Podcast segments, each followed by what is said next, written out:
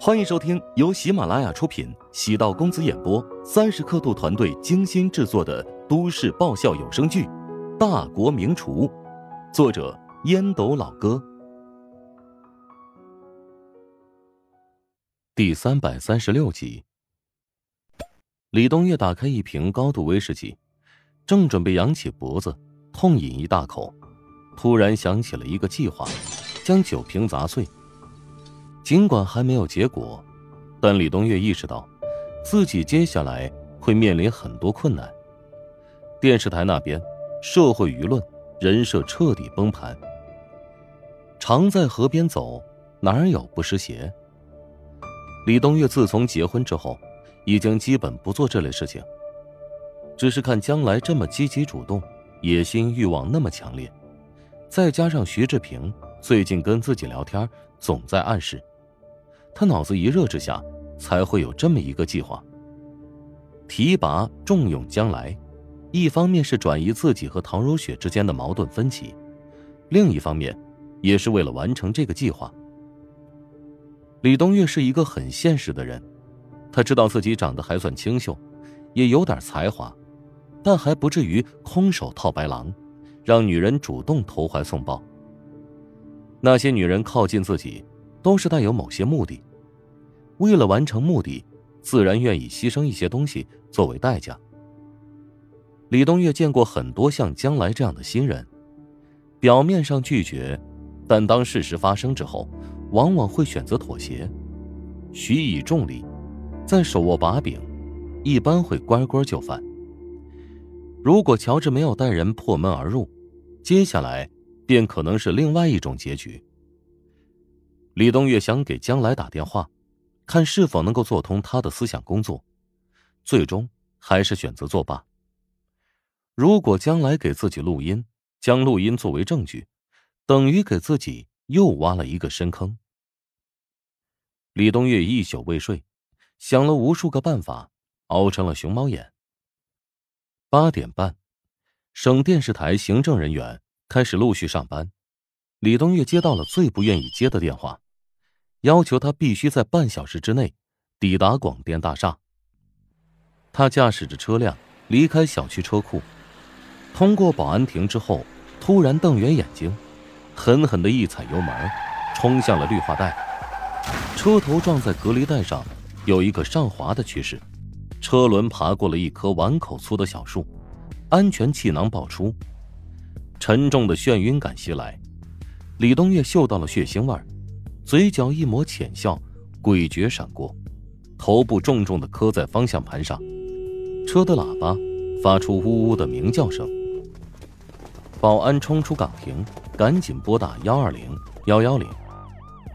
警车很快到位，随后便是救护车抵达。现场的情况比较复杂，还通知了消防部门。消防员抵达之后，用切割工具将车门给打开。穿着白色衣服、戴着口罩的护士医生，从车内拖出担架，将昏迷不醒的李东月扛上了担架。片刻之后，李东月出严重车祸的事情便传遍了整个广电系统。原本关于李东月不利的传言，逐步偃旗息鼓，少有人提起。陶如雪得到李东月出车祸的消息，也是被吓了一跳。乔治昨天揭露李东月设计陷害将来一事，陶如雪仔细想想，有点后怕。曾经跟李东月单独出去应酬过，而且有两次，李东月的朋友还故意跟自己闹酒。他当时喝了很多酒，只是陶如雪的酒量很好，李东月及几个朋友都喝多了，他依然保持清醒。如果酒量糟糕一点后果不堪设想。陶如雪给乔治拨通电话，将此事告诉他。乔治皱了皱眉，叹气道：“李东岳还真够狠的。”此话怎讲？他知道极有可能逃不过这一劫，故意制造了一起交通事故。没这么夸张吧？如果李东岳设计将来的事情闹大了，他以后在整个行业恐怕都会变成人人喊打的过街老鼠，所以。李东岳最好的办法，就是将此事大事化小，小事化了。他上班过程中出现车祸，严格意义上算是工伤。上面的人看在他重伤的情况下，不会继续追究他的责任。他还能继续留下来吗？留不下来了，电视台不可能藏污纳垢。这件事难道会不了了之？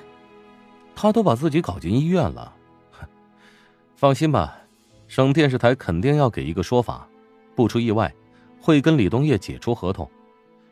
只是你们栏目组恐怕要面临困难，第一季可能是最后一季，啊，当然，也有可能下一季换个团队。省电视台也不希望丑闻扩散，这是影响电视台形象的大事，内部不会姑息。但外部会强力管控舆论扩散。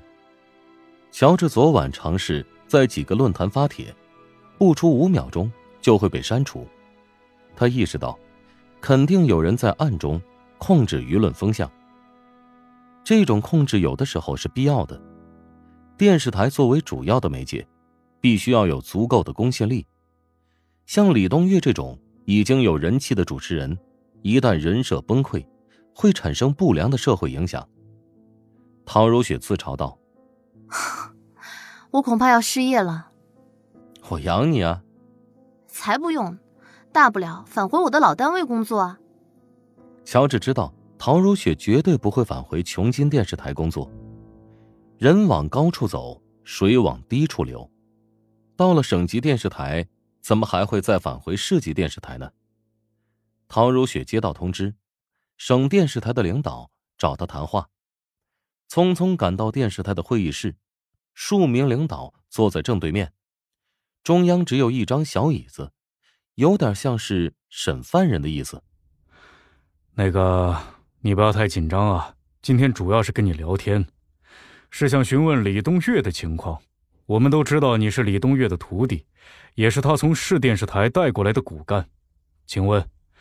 你知道李东岳私下里是否有过帮外界人士跟电视台女性牵线搭桥类似的事情？我跟李东月名为师徒，但我们更多是工作上来往，我对他的私生活并不了解。啊，那你们之前传过绯闻那件事情，你如何看待？我觉得那是有心人编造的谎言。我对李东月很敬重，他是我入行的导师。但我跟他绝对没有男女私情。一众领导交头接耳，相互交流一番。有人面带微笑说道：“谢谢你配合我们的调查。另外呢，作为节目组重要的女主持人，我们也有必要告诉你一个决定：我们将和李东岳解约，但这不影响你继续留在电视台工作。”陶如雪点头致意，离开了房间。李东岳虽然人品差了一点，但看人还是挺准的。没错，原本以为陶如雪在受到他的打压会落井下石，没想到陶如雪保持了高度的克制。据说昨天抓到现场的，呃，是陶如雪的丈夫。哎呀，我觉得陶如雪不简单啊！是要不能将两人都清理出队伍吗？呃，李东岳主持那档节目啊，从上一期开始就保持着极高的收视率，没错，而且啊，是已经拉到了下一季的主赞助商了。如果呀，我们一下子换掉两个主持人，恐怕会让赞助商不满意啊。嗯，没错。从市场反馈来看，收视率能够后期提升呢，与增加子栏目《女神说》时长密切关联。那可不是。而陶如雪呢，是这个子栏目的主持人，我观察过她的台风，不比其他电视台的知名女主持差。这都看在眼里。只要给她足够的机会，一定能大放异彩。嗯。陶如雪走出会议室，嘴唇微开。轻轻的吐了股浊气。从刚才的对话来看，李东月算是彻底的完蛋了。他可是淮南著名的新闻主持人，没想到会落到如此地步。陶如雪感到可惜，又有些解恨。不能因为他帮助过自己，就一叶障目；不能因为他别有用心，就以偏概全，否定他的一切。人，是很复杂的动物。陶如雪看穿了李东月的真面目，但又无法彻底痛恨他。是非对错，不是三言两语便能够讲清楚的。本集播讲完毕，感谢您的收听。如果喜欢本书，请订阅并关注主播。喜马拉雅铁三角将为你带来更多精彩内容。